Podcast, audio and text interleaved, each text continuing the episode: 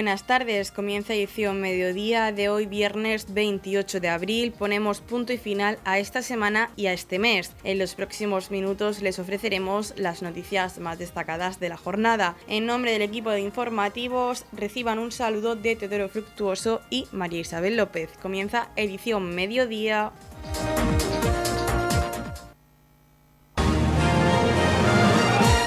Edición mediodía. Servicios informativos. Conocemos la valoración que realizan los distintos portavoces de los grupos políticos en la Corporación Municipal acerca del pleno que se desarrolló ayer en el consistorio correspondiente al mes de abril. Conocemos en primer lugar la valoración de la concejal no adscrita Mercedes Meroño. Saludos a todos los oyentes de Radio Municipal de Torre Pacheco. Pues bueno, ayer tuvimos dos plenos, uno en el que se eligió por sorteo a los representantes de las mesas electorales para el próximo 28 de mayo y el otro fue el pleno ordinario del mes de abril. En este pleno pues fue un pleno pues como están siendo los últimos que estamos realizando. Aprobación de plazas de funcionarios en personal, llevan trayéndonos modificaciones en puestos continuamente a prisa y bueno, para más en del concejal de Hacienda nos trajo dos modificaciones presupuestarias de unos 5 millones de euros. Esto es eh, que van cambiando dinero de una partida a otra para pagar facturas. Esto se basa en el poco control que llevan de los gastos y en la improvisación permanente. Nos avisan a final de año que han tenido un superávit sin contar con las facturas que hay que pagar. No tenemos presupuestos para el 2023, que se tenía que haber presentado en octubre del 2022, pero la Concejalía de Hacienda nos dijo, cuando le preguntamos que por qué no había presentado el presupuesto, que como estaban próximas las elecciones, pues si cambiaba el Gobierno, pues lo dejaba pendiente. Así que no considero que esto sea hacer su trabajo. Y ahora, sobre este presupuesto prorrogado, no paran de realizar modificaciones para adaptarse a los gastos. A ciegas, porque, como les comento, no hay guía financiera para saber por dónde va el hilo. Y sin más, eh, deciros que bueno que este gobierno de coalición que tenemos ahora mismo de Partido Independiente, Partido Socialista, pues está gobernando un poco a salto de mata e improvisación, apagando fuegos y encendiendo otros. Sin más, reciban un cordial saludo de Mercedes Meroño. Seguimos con la valoración que realiza de este pleno ordinario del mes de abril la portavoz del Partido Popular, Paloma Bas. Desde el Partido Popular de Torre Pacheco, su grupo municipal les va a hacer un breve resumen de lo que ocurrió en el pleno ordinario del mes de abril. Llevamos dos mociones, una contra la ocupación ilegal y otra pidiendo más personal para la Concejalía de Deportes. ¿Por qué llevamos una moción contra la ocupación ilegal? No es la primera vez que llevamos una moción de estas características, lo hemos hecho en varias ocasiones en estos cuatro años y ya era una reivindicación del programa electoral del Partido Popular en las últimas elecciones de 2019 con Pablo Casado como candidato. También Alberto Núñez Feijóo reivindica una nueva ley de vivienda y unas eh, reformas legales para que no se siga amparando al ocupante ilegal. Pero esta moción lleva dos apartados, una serie de peticiones al ayuntamiento, como por ejemplo un registro de las viviendas ocupadas para evitar los empadronamientos falsos y evitar así los cambios en los contratos de luz y agua entre otras medidas que se pueden llevar a cabo por el ayuntamiento. Se nos dijo por la concejal independiente que votaron en contra, como el PSOE, que se estaban haciendo cosas y que nos informáramos. Bueno, pues en el Pleno podía haber dicho que se estaba haciendo por parte del Ayuntamiento en la lucha contra la, moción, contra la ocupación ilegal. Al Gobierno de España el desalojo en 24 horas de los ocupantes, eh, que se pene con un delito como delito y con la pena de cárcel de tres años, que no pueda considerarse el domicilio de una persona eh, ocupa la vivienda que en la que ha ocupado ilegítimamente, que se considere delito el pertenecer a las mafias de ocupación ilegal, prohibir los empadronamientos, poder resolver los contratos de luz y agua, entre otras serie de medidas. Se deben derogar también las leyes que suspenden los lanzamientos porque ayer mismo se aprobó una ley de vivienda que permite a los ocupantes ilegales estar hasta dos años más sin que el juzgado los pueda lanzar de la vivienda, sea cual sea la causa por la que hayan entrado en la vivienda. O sea, que se ampara al delincuente y se le permite estar hasta dos años más de lo que ya estaban suspendidos los lanzamientos desde el año 2020. A la Concejalía de Deportes le pedimos más funcionarios. Pedimos más funcionarios porque se ha dejado hacer la gala del deporte, los programas de radio, las campañas de primavera y verano. El dualón se ha hecho sin medios del ayuntamiento porque no los tiene. Y este año ha costado más del doble porque se ha encargado una empresa externa. Así se podrán resolver los expedientes de las subvenciones a los clubes que están sin resolver y por tanto no se pueden volver a dar subvenciones a los clubes. Y se han dejado de perder hasta tres convocatorias de ayudas, tres años diferentes de ayudas para rehabilitación de instalaciones deportivas que ha dado la comunidad autónoma y una de climatización. Justamente este mismo mes de abril, y así lo recordó la concejal que les habla, este mismo mes de abril, el 3 de abril, se ha publicado una ayuda de más de 3 millones y medio de euros para todos los pueblos de la región de Murcia y Torre Pacheco no ha pedido esta ayuda. Quedan dos o tres días hábiles para pedir la ayuda y se les pidió que por favor la pidieran no se puede estar desperdiciando la posibilidad de traer dinero para nuestras instalaciones deportivas que todos sabemos en qué estado se encuentran. Se preguntó en cuanto al coste de la obra de la rehabilitación del Centro Cívico Roldán, que hasta la fecha vamos por 1.800.000 y no descartó la concejal que pudiera llegar a mayor importe la rehabilitación de este edificio y se preguntó por el incremento de la plantilla de, personal de funcionarios y empleados públicos. No se pudo contestar por esta concejal de personal y se nos emplazó al próximo pleno del mes de mayo para decirnos exactamente en cuánto se ha incrementado la plantilla desde que este equipo de gobierno asume las competencias de personal en el ayuntamiento. Votamos en contra de la modificación presupuestaria para que el remanente de tesorería no se destine a un mayor gasto, por lo menos en su totalidad, y que se aplique a la reducción del déficit como se exigía por la ley de 2212 que se ha suspendido desde el año 2020-21 y también para este año 23 por el Gobierno de España. Antes exigía que el, que, el remanente se dedicara a disminuir la cantidad de los préstamos que cargan la deuda del ayuntamiento, pero al levantarse estas reglas, al suspenderse por el momento, pues eh, el ayuntamiento los dedica a aumentar el gasto. No decimos que no se amplíen las dotaciones o incluso algunas que no existían de, algunas ayudas asociaciones y demás, e incluso inversiones, pero no se puede destinar todo el remanente a aumentar el gasto, cuando además el gasto de personal es cada vez mayor, puede haber un incremento de los salarios de funcionarios y empleados a partir del mes de julio, se ha aprobado una relación de puestos de trabajo que va a suponer un incremento del salario en muchísimas categorías y puestos profesionales. Y tenemos que liberar del presupuesto algo de gasto, o sea, reducir el gasto para poder pagar los salarios y las cotizaciones a la seguridad social y sobre todo los préstamos.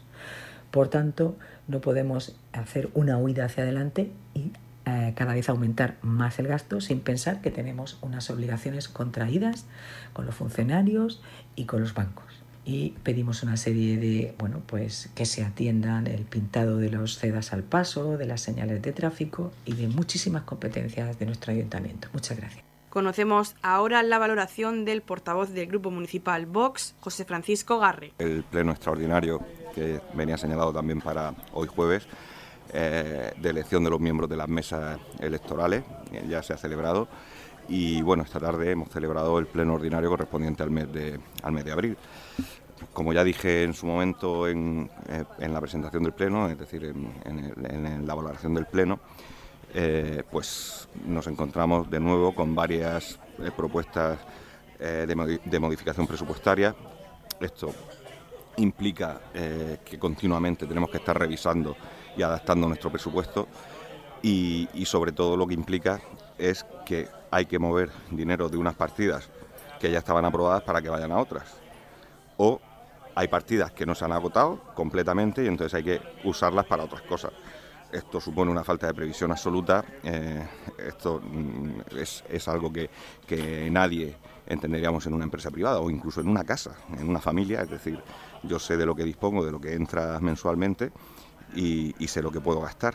A partir de ahí siempre hay algún tipo de gasto extraordinario tal, algún gasto extra, pero eso no puede ser la tónica habitual porque si no, pues al final mm, ni una empresa ni una familia podría funcionar así, siempre tendría, tendría deudas. Bueno, pues esta es la tónica en la que nos hemos instalado en, este, el ayuntamiento y, así continuamos. Llevamos este, lo que llevamos de año creo que 11 o 12 modificaciones presupuestarias. Por lo demás, pues nada, como siempre, el equipo de gobierno habla de, sus logros, pero esos logros siempre son por dinero obtenido por subvenciones de la Unión Europea. Evidentemente esas subvenciones no son gratis y luego además que son siempre destinadas a realizar proyectos eh, que tienen que ver con las políticas de la Agenda 2030. Esta agenda que es tan nociva, tan mala, tan, tan perjudicial para nuestro sector primario, para nuestra economía y, por supuesto pues para, nuestras familias, que al final en, Pacheco, en Torre Pacheco, eh, pues prácticamente el 100% de la población, ya sea directa o indirectamente, eh, depende de, este sector primario, agricultura, ganadería. Eh, por, lo demás, pues nada, volvemos a ver cómo el equipo de gobierno vota en contra de propuestas que son buenas para, para el municipio, pero simplemente porque, porque, bueno, pues porque como no ese dinero eh, que viene de la Unión Europea no se puede emplear para esas cosas, pues ya eh, esas, cuestiones no les interesan. Hoy han votado en contra de una, de una nueva moción que pretendía pues proteger a los propietarios de viviendas que se encuentran con sus casas ocupadas de nuevo hemos visto cómo, han votado en contra y bueno, y niegan la mayor. Eh, no, estamos acostumbrados, pero, pero no deja de sorprendernos. Nada más, muchas gracias como siempre a Radio Torre Pacheco por permitirnos intervenir en este medio. Continuamos con la valoración que hace de este pleno el portavoz del Partido Socialista, Carlos López. Bueno, ayer se celebró el pleno ordinario correspondiente a este mes de abril, un pleno ya casi de cierre de legislatura donde se aprobaron asuntos importantes en nuestra opinión. En primer lugar, la ordenanza de circulación, una ordenanza que bueno que viene a, imponer o a, trasladar pues esas nuevas obligaciones en materia de circulación para patinetes, bicicletas, en fin, para regular todo el tráfico que sabemos que está generando pues bueno, ciertas molestias y algo en especial que para nosotros es importante y por eso presentamos una enmienda también que es el cuidado y la protección de las zonas peatonales, sobre todo en el centro del pueblo. Una zona en las que bueno, pues tienen que convivir los peatones, tienen que convivir lógicamente el comercio eh, y también pues todas las personas que quieran realizar actividad y por eso hemos impuesto en este caso la limitación a los juegos y actividades molestas eh, como respuesta también a esa firma recogida por todos los vecinos en la plaza del ayuntamiento, en la plaza Vicente Antón, en la avenida Fontes, porque afortunadamente en nuestro municipio tenemos muchos espacios para jugar, para disfrutar para realizar actividades deportivas y no es, lógicamente, estos espacios que tienen que ser de convivencia, donde pasan personas mayores, eh, donde pasan pues, personas con eh, niños pequeños, con carricoches, los espacios para estar pegando pelotazos, en fin, y todas estas cosas que yo creo que todos podemos entender. Eso tendrá a partir de ahora una multa de 50 euros, una cosa yo creo que es razonable. Y si los niños pues no son mayores de edad, como ocurre muchas veces, pues a sus padres los responsables son los que tienen que hacerse cargo de, esas sanciones.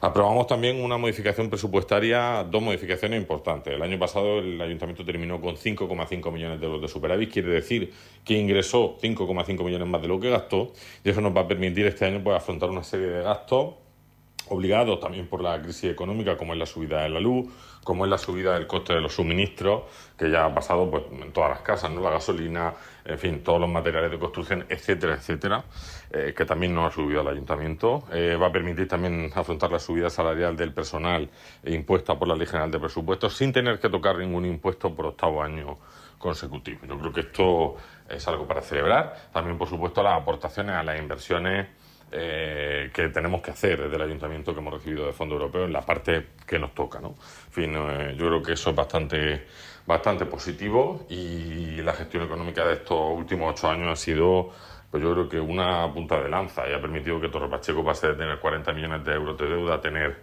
14,6 eh, millones, menos de la mitad, y que podamos avanzar y mirar al futuro pues bueno, con tranquilidad, con certidumbre y también, por supuesto, apoyando nuestro sector eh, empresarial. En fin, eh, vamos a ver porque quedan todavía algunos plenos, algún pleno más seguramente y, ya podremos pues, despedir este mandato corporativo y nada, desear pues, a los vecinos, como siempre, que pasen en este caso un feliz puente del Día del Trabajo y a los vecinos del barrio San José Obrero también pues una feliz fiesta. Por último, Raúl Lledó, portavoz del Partido Independiente de Torre Pacheco, nos hace la valoración de este pleno ordinario correspondiente al mes de abril. Ayer se celebraba en el Ayuntamiento de Torre Pacheco el pleno correspondiente al mes de abril, eh, un pleno que venía cargado de propuestas y de puntos para debatir y donde el Grupo Municipal Independiente, los Independientes de Torre Pacheco, estuvimos a la altura defendiendo eh, pues cada una de las propuestas que vienen a mejorar eh, la vida de nuestros vecinos, los vecinos del municipio. Destacar eh, algunas de ellas como la aprobación inicial del Reglamento Municipal de Tráfico, una eh, normativa que hay que adaptar por una eh, ley regional y que hay que adaptar a cada a una de las necesidades de cada municipio. Esta normativa que va a estar en exposición pública durante unos días para que los vecinos lo podamos eh, revisar y podamos aportar cualquier deficiencia que veamos o cualquier necesidad alternativa que veamos para que se pueda contemplar de este, dentro de este reglamento, de esta normativa de tráfico y que tengamos una circulación vial en nuestro municipio mucho más segura. Somos conscientes de esa nueva incorporación eh, a nuestras vidas, a nuestro día a día, de elementos como el patinete eléctrico que hay que eh, regular o esas, eh, la velocidad en algunas calles o la compatibilidad o la convivencia entre el peatón y los vehículos en calles peatonales y en ciertos eh, lugares de nuestro municipio. Esto es lo que viene a regular esta normativa y es para lo que eh, se somete a exposición pública para que, cada uno de nosotros podamos hacer nuestras aportaciones y nuestras sugerencias.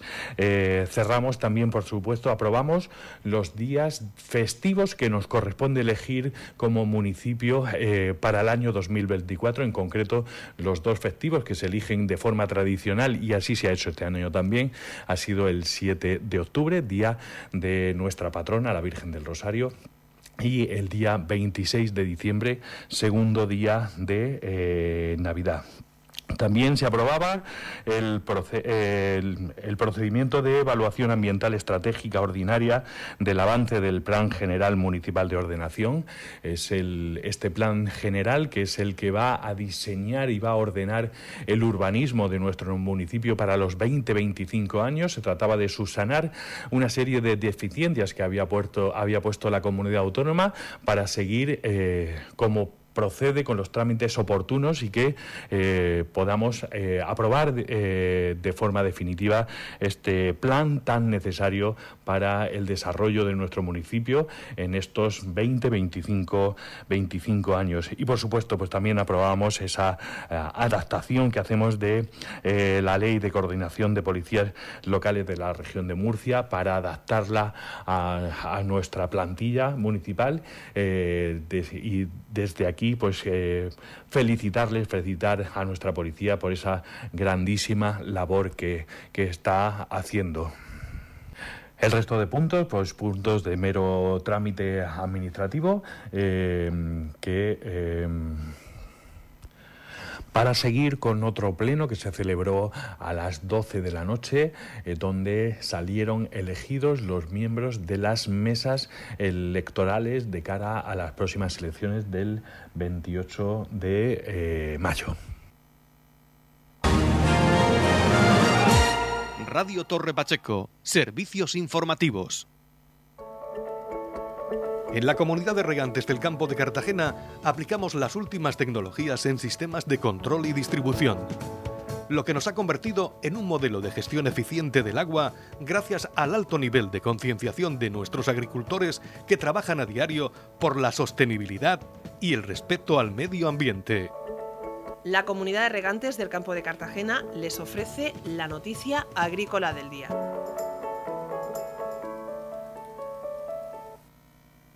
COAG denuncia el engaño en el etiquetado de frutas de verano. Algunos distribuidores ocultan a conciencia la procedencia de los productos. La coordinadora de organizaciones de agricultores y ganaderos COAG ha vuelto a detectar graves incumplimientos en el etiquetado de frutas en los lineales de la gran distribución. Se vulnera de nuevo la norma de etiquetado vigente que ya no se refleja el origen correcto del producto a la venta, afectando a su trazabilidad y posibilitando el engaño a quien consume, que no tiene elementos fiables para tomar sus decisiones de compra. En concreto, Coag ha podido comprobar cómo se ponen a la venta melones y sandías importados en los que no se precisa el origen o bien que al ofrecerse en mitades o cuartos cambian sorprendentemente de origen. Nuevos ejemplos de falta de fiabilidad y preocupación por los clientes con actuaciones que no son anecdóticas y vuelven a poner en tela de juicio la supuesta priorización de la producción nacional de muchas de estas compañías y la trazabilidad de los productos, afirman desde esta organización agraria. En este sentido, COAG exige a la distribución comercial que cumpla con las normativas actual de etiquetado en la venta de frutas y hortalizas al consumidor y no juegue con el origen de los productos. Esta situación afecta la libertad de elección de las personas consumidoras, pero también afecta a nuestras producciones. Estamos comenzando la campaña de sandía y melón, así como la de la fruta de hueso. La distribución continúa importando productos de terceros países, afectando a nuestra salida a los mercados, especialmente si ni siquiera se advierte el origen real de esa fruta, vulnerando la ley, ha destacado Góngora, responsable estatal de frutas y hortalizas de COAG. COAG también llama a las autoridades competentes de las comunidades autónomas y ayuntamientos a realizar inspecciones exhaustivas, inmediatas y específicas sobre esta situación, así como se impongan las sanciones correspondientes por estos graves incumplimientos. Otra vez nos imponen con la estrategia clásica de supermercados e hipermercados de presionar a la baja nuestros precios en origen en el inicio de nuestra campaña de producción con la entrada masiva de importaciones y provocando especulación. Perjudican a agricultores productores de fruta de verano importando productos de fuera de la Unión Europea que se cultivan con condiciones mucho menos exigentes de las que cumplimos aquí, ha señalado Góngora. En la comunidad de regantes del campo de Cartagena aplicamos los últimos avances en innovación y desarrollo al servicio de una agricultura de regadío eficiente y respetuosa con nuestro entorno por la sostenibilidad y el respeto al medio ambiente, Comunidad de Regantes del Campo de Cartagena. Desde el pasado lunes 24 de abril se están celebrando las fiestas de San José Obrero. Hemos hablado con Manoli, presidenta de la Asociación de Vecinos de San José Obrero, quien nos cuenta la programación para este fin de semana y hasta el lunes 1 de mayo. Pues sí, esta noche es la elección de mis y de las niñas y vamos a estar aquí con una chocolatada y mañana pues tenemos el día bastante porque hay un bueno ha sido un exitazo. Viene Elías Soler y vamos a tener aquí con cena y desde luego mañana mm, yo veo que va a faltar plaza. Pero bueno para, para nosotros es un privilegio todo esto. Y bueno el domingo pues contamos con los arroces, una rifa benéfica que es una preciosidad de regalos y unos bingos preciosos, preciosos. Entonces, mm, por la noche tendremos la que viene una orquesta que es Cash eh, y de hecho pues vamos a dar eh, huevos fritos, chorizo, todo eso, bueno, pues hago aquí a mitad quede. Y bueno, y ese y hacer baile, que por la noche eh, los vecinos merecen tener su baile. Y ya, pues bueno, pasamos al, domingo. Domingo tenemos coro y danza, la misa, tenemos migas, tenemos una rifa benéfica mm, fenomenal y bueno, y después tenemos la bonita procesión que va a ser a las 8 de la tarde. O sea que vamos a estar eh, los días eso, les digo a los pachequeros que se acerquen porque va a ser una bomba esta fiesta. habéis comenzado ya las fiestas con el campeonato de dominó y de parchí. Eh, sí, lo, mm, sí, e, efectivamente. Eh, hemos tenido los de parchí, desde que aquí los juegos de mesa se han inclinado más esta vez al parchí. Y también, pues oye, los regalos se entregarán el domingo. Y sí. Entonces el domingo es como el día grande, bueno, mañana sábado también con esa cena espectacular. Bueno, sí, mañana es una cena de gala, te diría de gala, porque esto hace años que no se ha visto aquí la barriada. Y va a estar todo muy bien, todo muy bien organizado y, y claro, mm, lo sentimos muchísimo porque no paran de hacer reserva y no podemos. Puede venir todas las personas que quieran, que habrá comida, pero ya lo que es la cena, cena está cerrada porque 300 personas en una cena ya no puede atender a más gente en cena y vais a meter 300 personas en la plaza de San José Obrero. Con cena, sí, sí, no, pero eh, se esperan más, eh, se esperan más. Viene, vienen personas con reservas de Castelló, Pulpín, Denia, eh, bueno, de, de todos sitios. Y entonces son seguidores de, de Elías Soler, que parece ser que este chico por donde va va arrasando. Y nosotros nos ha pillado esto un poco de decir todo el día que no podemos, que no podemos, no que queramos, es que, que no se puede dar más pena. Ahora sí, estamos ahí con mis tirones, tortillas, ensaladillas, eh, montaditos, todo eso mm, viene, te tomas lo que tú quieres, pero el artista lo ves, o sea que no hay ningún problema. Y esta noche es la elección y coronación de... De tres niñas, es mi simpatía, mi dulzura y mi San José Obrero. Y vamos a dar una chocolatada gratis, ¿eh? todo eso gratis, y con bollos. O sea que va a estar bonito también y ya nos vamos al, lunes con esa procesión de vuestro patrón. Bueno, que se, hemos restaurado hemos restaurado eh, nuestro patrón que se ha quedado precioso y se trata de que vamos a sacarlo, que las mujeres han ofrecido mucho para llevarlo y vamos, estamos muy con mucha ilusión para hacer estas fiestas. hemos, eh, hemos trabajado durante todo el año para poderlas hacer. ¿Van a ser las mujeres las que lleven este trono? Sí, porque tienen mucha ilusión y nos lo han dicho que, que lo quieren llevar ella. Y ha sido restaurado por Prometeo y desde luego se ha quedado muy bonito, muy bonito. ¿Y por qué calles vais a hacer la procesión? Pues mira, pues se trata de hacer de toda la barriada, salga, bueno, salimos desde la plaza de Joaquín Ferranti y luego pues dirección a todas las barriadas. Es que la barriada esta, sabes tú, que está partida en tres calles entonces vamos a intentar de que los vecinos de San José Obrero nos vean pasar por todas las calles para que lo vean, ¿sabes? Sí. Pues ya solo queda que le hagas una invitación a la gente para que acuda a estas fiestas. Por supuesto que vosotros, que la, bueno, para mí la radio Torre Pacheco, con vosotros para el fin del mundo, porque llegáis hasta lo más profundo. Y, desde luego os tengo que dar las gracias por todo, porque cada vez que hacemos algo eh, ahí está ahí. Y yo mm, le os digo, en primer lugar, en primer lugar, el ayuntamiento de que de Torre Pacheco que se ha aborcado muchísimo y segundo, bueno, la comunicación, la comunicación que es la que llega a todos. Y, y eso todos es la gracia a vosotros.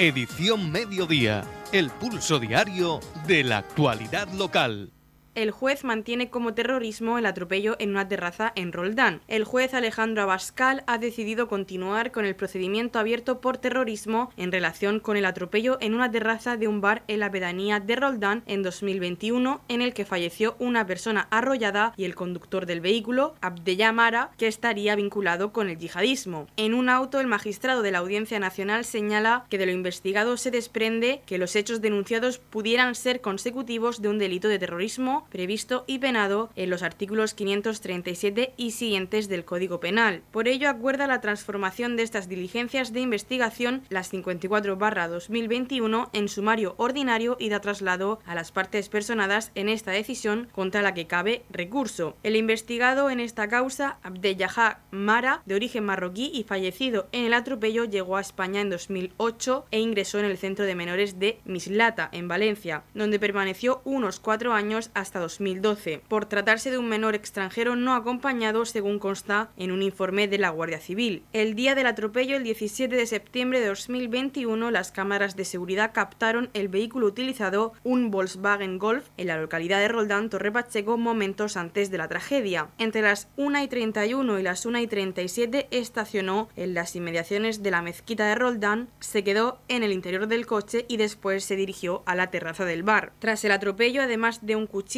con el que presuntamente se autolesionó, fueron halladas entre sus pertenencias tres notas manuscritas que la Guardia Civil cree que serían para reivindicar el hecho delictivo y pese a que el contenido pueda ser algo impreciso, lo que llevó a dudar de su salud mental. Los investigadores lo achacan a la expresión escrita de una persona extranjera. En la comunidad de regantes del campo de Cartagena aplicamos los últimos avances en innovación y desarrollo al servicio de una agricultura de regadío eficiente y respetuosa con nuestro entorno. por la sostenibilidad y el respeto al medio ambiente, Comunidad de Regantes del Campo de Cartagena. La Comunidad de Regantes del Campo de Cartagena les ofrece la información del tiempo.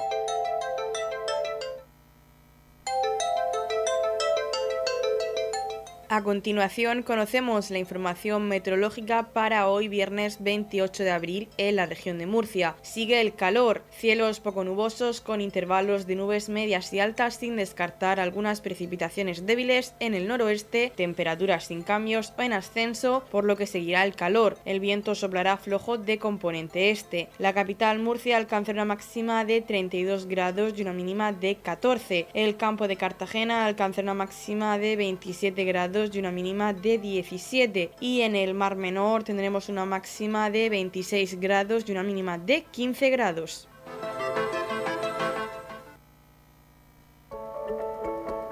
En la comunidad de regantes del campo de Cartagena aplicamos las últimas tecnologías en sistemas de control y distribución lo que nos ha convertido en un modelo de gestión eficiente del agua gracias al alto nivel de concienciación de nuestros agricultores que trabajan a diario por la sostenibilidad y el respeto al medio ambiente. Hasta aquí lo más destacado de la información local. Volvemos con más noticias a partir de las 8 y media con edición de tarde. Y recuerden que edición mediodía lo pueden volver a escuchar en los podcasts de esta emisora que los pueden encontrar en el Facebook de Radio Torre Pacheco y también a través de nuestra web radiotorrepacheco.es donde encontrarán información actualizada. Les deseamos que pasen muy buena tarde de viernes.